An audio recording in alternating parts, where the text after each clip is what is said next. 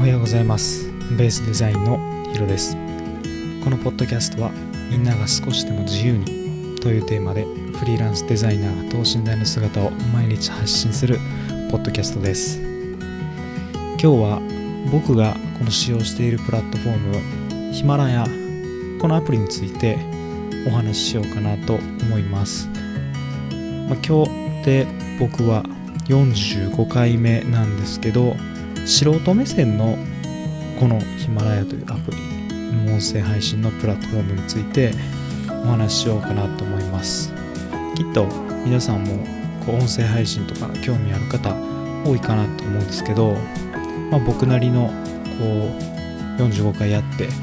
見た、えー、と感想を述べようかなと思っています。ちょっとした、まあ、再生回数の話とかもしたいなと思っています、えー、この音声配信アプリのヒマラヤは中国最大の規模を、ま、誇るアプリケーションになっていて、まあ、日本でも注目をされているものになるんですけど、まあ、配信していくということ、ま、これがすごく、ま、今後重要やし必要で、まあ、なおかつ音声ってすごいハードルが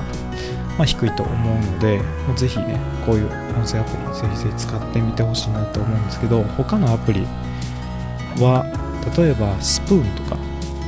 えー、はダウンロード数ですね。僕今ちょっと調べた今日時点のデータなんですけど、ダウンロード数が1000万以上。これが一番多いです。結構前からありましたもんね、スプーン。だから、スタンド FM、ラジオトーク、これが10万ぐらいで、ヒマラヤはどうなのっていうと、まあ、50万今ダウンロードされています。まあオーディオブックがあったりまあ普通のラジオ的なところポッドキャストまあ一般の人が配信するところが、まあ、豊富にあってとてもこれは面白いアプリだなと思っています。で録画も、まあ、アプリを通して10分えー、撮ることができるんですけど、まあ、BGM なんかを載せようとすると別で僕は録音をして編集をしてアップロードしています。でヒマラヤの、えー、会員というか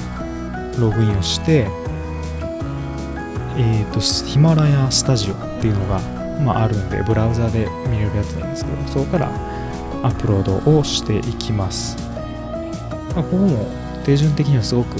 簡単でただこのウェブサイトの完成度っていうんですかね、まあ、ちょっと低いのかなっていう気はしています。でヒマラヤを配信しながら他のポッドキャストのアプリとかも配信できるんですけど、まあ、同じやつがあの例えば Spotify とかでも聴けるっていう感じなんですけど Apple のやつ Amazon だったり他にも僕は配信できるようにしてるんですけど Spotify が一番多いですね。ヒマラヤはそんなに、まあ、Spotify が僕50%、52%ぐらい。ヒマラヤが24%っていう再生の比率でして、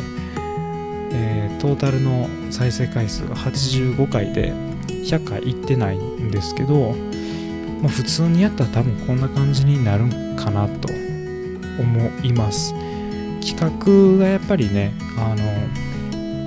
YouTube とかやるにしてもすごく大事ででポッドキャストの市場もちょっとどうなってるかわからない状態でとりあえず手探りでやってみたこの45回だったんですけどもうちょっとね毎日配信っていうことは必ずやっていてそこはアルゴリズム的にそんなに有効に働いてきてないんじゃないかなっていうふうに思っています。あとは再生回数再生時間、えー、僕の配信時間も、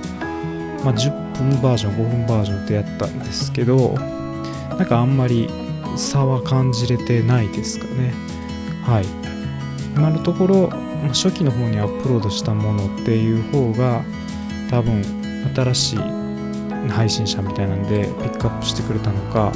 再生が取れているという状態です。はい。まあ配信するのはすごく簡単なので皆さんぜひやってみてください。これからの市場が大きくなることを僕は期待して、まあ、いろんなテストっていうのを行っていきたいなと思っています。